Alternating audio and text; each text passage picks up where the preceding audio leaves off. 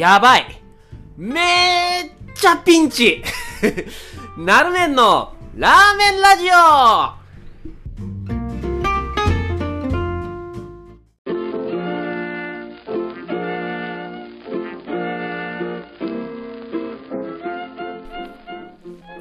めちゃくちゃピンチですよ。はい。あの、僕が住んでいる田園都市線の鷺沼駅っていうところなんですけどね。あの、なんか工事してんなっていう物件があったんですよ。で、そこは割と、相手から結構経ってたんだっけかな。まあ、毎日通るんですけど、まあ、前に何が入ってたかも、なんかあんまり思い出せないようなところなんですね。うん。うーん、すごい立地はいいのになーなんて思ってたんですけど、それこそね、自分がもし鷺沼でお店やるんだったらそこをやりたいなって思うぐらい、すごいいい場所なんですけど、ついに何が入るかが判明しまして、すき家が入ります。いやー、参りました。絶対通っちゃう。ダイエットをしてるのに やばいですよ。めちゃくちゃピンチです。いや、もともとですね、鷺沼には、あの、松屋があるんですよ。松屋。で、僕、松屋もね、当然大好きなんですけど、松屋に行くには、ちょっと家への動線から外れるんですよ。だからわざわざ遠回りしなきゃいけないから、今まで回避できてたんですね。いやー、でも、深夜、疲れ果てて、家路に帰る、家路に着いた時に目に入ってくる、すき家のネオン看板。いやー、僕はそこを避けて通れる自信がないですね。あー、高菜明太マヨ牛丼ね。はい、一択。いや、僕もういつも、あそこ行くと高菜明太マヨ牛丼一択なんですけど、これね、他のメニューが嫌いってわけじゃなくて、もう、キングオブキングなだけなわけですよ。高菜明太マヨが。いや、もう他の牛丼だって大好きなわけですよ。3種のチーズ牛丼ね。あれ、美味しいんすよね。あのね、チーズ牛丼はテイクアウトだと、こう家に帰るときにちょうどチーズがいい塩梅で溶けてて、これめちゃくちゃおすすめなんですけど。あとね、なんか、ベタにさ、ネギ玉とか、キムチ牛丼みたいなのもいいじゃないですか。あと、おろしポン酢だったりとか、あとあれ、あれ美味しいっすよね。な、なんだっけ、鰹節とオクラのね、やつがもう、やばい。週6で通うね、これ。うん。こう休みの日も、外に出たら食べてしまう可能性あるから、そしたら週7ですわ。いや、しかも絶対こう、夜なんですよね、僕がそこを通るのが。その深夜帯の牛丼は絶対に体にすぐ現れるだろうなっていうのと、あと気をつけなきゃいけないのが朝ね、朝。いやー、皆さんね、こう、牛丼屋さんで朝の定食なんか食べると思いますけど、僕はもう朝から牛丼がいいいい人なんで。いやー、やばいですね、これは。うーん、ちょっと、駅への道のり変えようかな。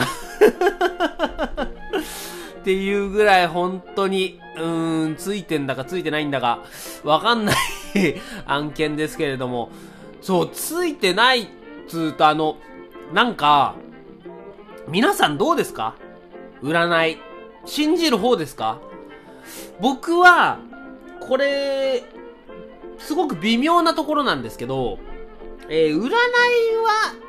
もうざっくり言うと信じるんですよ。ざっくり言うとね。でも、もうちょっと細かく言うと、僕は統計学っていうものにはある程度信頼というか、そういうものはあるだろうなと思ってるんですよ。はい。だから占い全部が全部信じるよっていうわけではないんですけど、うーん、まあ統計学に基づいたものであるならば、その、なんていうのかな。うーん、まあ、天気予報。天気予報ぐらいの信頼度はあるよねって思うわけですよ。はい。で、うーん、なんだろうな。要は、統計学がなければ、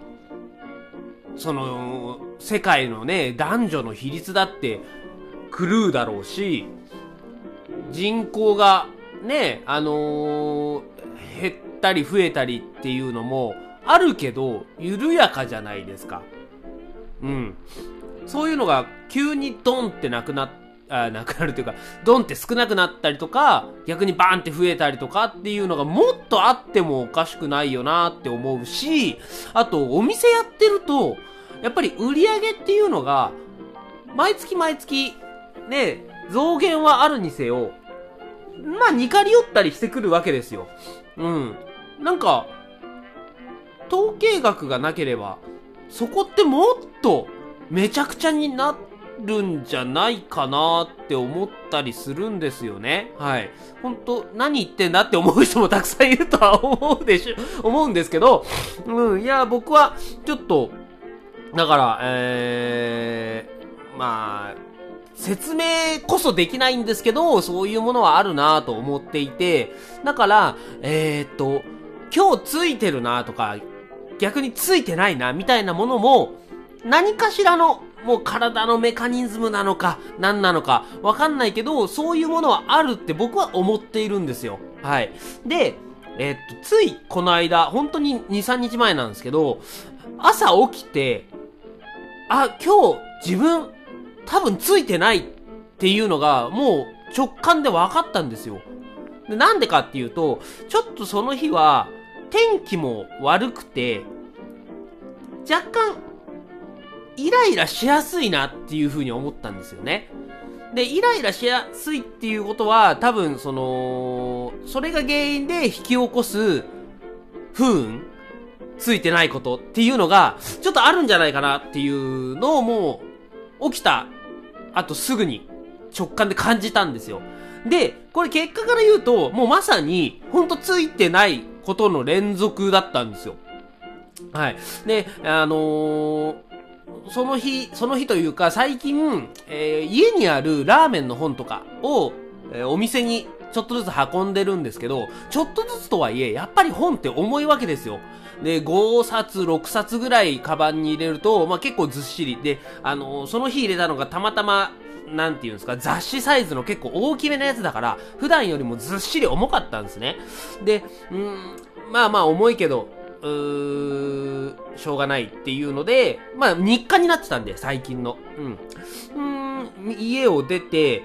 で、もう本当に駅近くまで行ったところで、信号待ちしてる時かなえー、っと、そうだ、えー、ラジコで、ラジオを聞こうと思って、携帯パーって取り出して、こう、ポチポチってやってたら、繋がらないんですよ。うん。で、すぐに気づいたんですけど、あ、やばい、携帯代払うの忘れてたって。で、止まっちゃったんですよね。はい。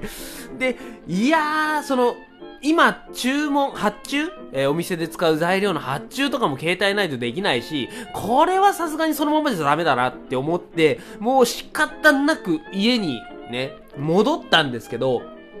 いや、なんで今日に限って、えー、ラーメンの方を入れてて、しかも普段よりも大きいサイズなんだっていう、もうその時点で結構イライラーっていうのが募ってて、しかもその、えー、っと、もう1往復半するわけですよね、駅まで朝から。もうその間ももう信号がまあ、捕まるんすよ。うん。全然スムーズにいかなくて、で、朝はね、当然仕込みとかもあるから、うわ、どうしよう、あれとあれを飛ばして、とかなんかいろいろすごい考えなきゃいけなくて、もうそれ、すっごくイライラ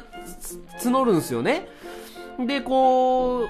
で、えー、一往復半して、電車に乗っても、まあ、席が空いてない。普段よりも遅い時間に行ってるのに、席が空いてないんですよ。えーって。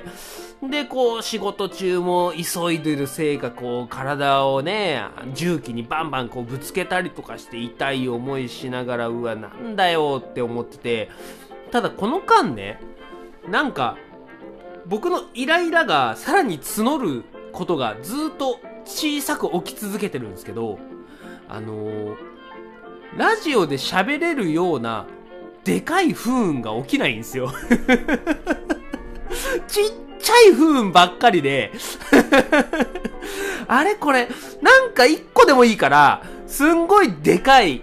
ついてないエピソードがあれば、ここで喋れるじゃないですか。だから、うーん、何か起これって思ってるんですけど、思えば思うほど、ほんとちっちゃいものしか起きてこないんですよ。で、帰りも、そのなんか、微妙に雨が降ってたり パラパラ程度で それがね、すごい大雨だったら、もう、傘も持ってないから、ずぶ濡れで帰りましたよ、みたいなことが話せるわけじゃないですか。でも全然それもなく、で、帰りに晩ご飯、そうだ、スーパーで買おうって思っても、こうなんだろう、うん、自分、あ、これ食べたいって思ったお惣菜だけ、20%オフのシールが貼ってあって、他全部半額のシールみたいなのとか、ほんとちっちゃいなみたいな。で、家に着いちゃって、で、もうその日やることっつったら、あとお風呂に入ることぐらいなんですよ。え、どうしよう、ここラストチャンスだって。何かお風呂で不運なエピソード起きねえかなって思って服を脱いだら、着てたヒートテックが表裏逆だったんですよ。弱いな それでその日終了。結局何も起きず。だから一番の不幸は、不幸が起きなかったこと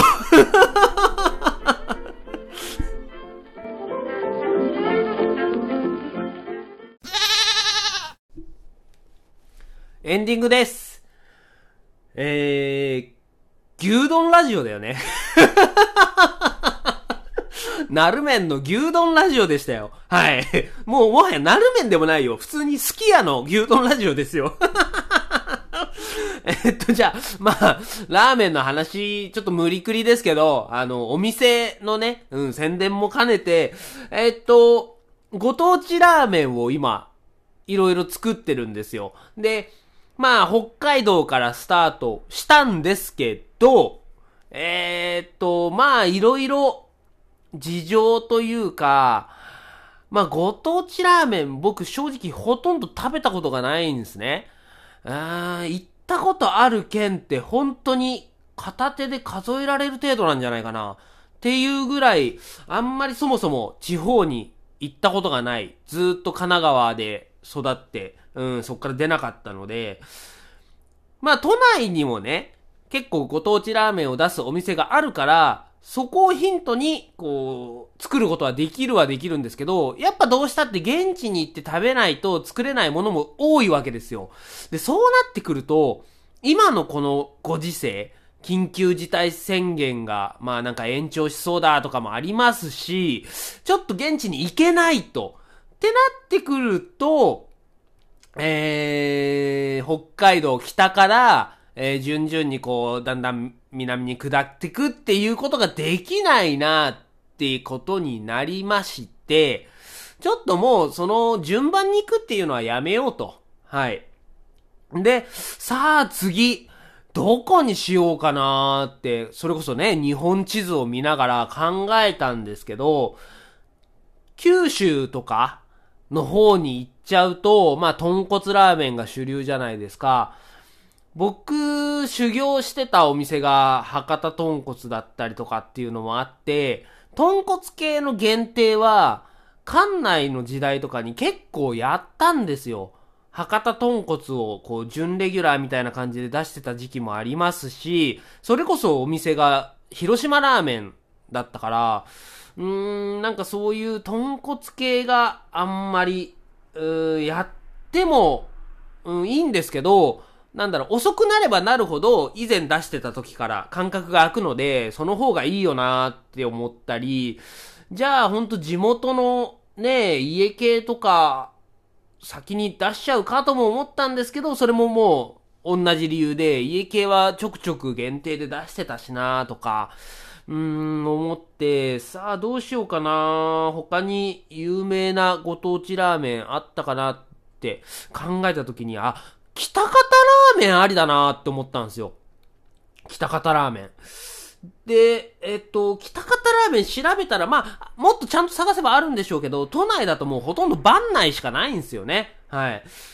ただ、作り自体は非常にシンプルなラーメンなので、まあもちろんその、最近はね、シンプルなラーメンほど難しいなって、うん、思ったりはしてるので、結構、個人的にはチャレンジングなメニューではあるんですけど、まあ、そのご当地ラーメンの中での知名度も申し分ないし、ちょっとこれ、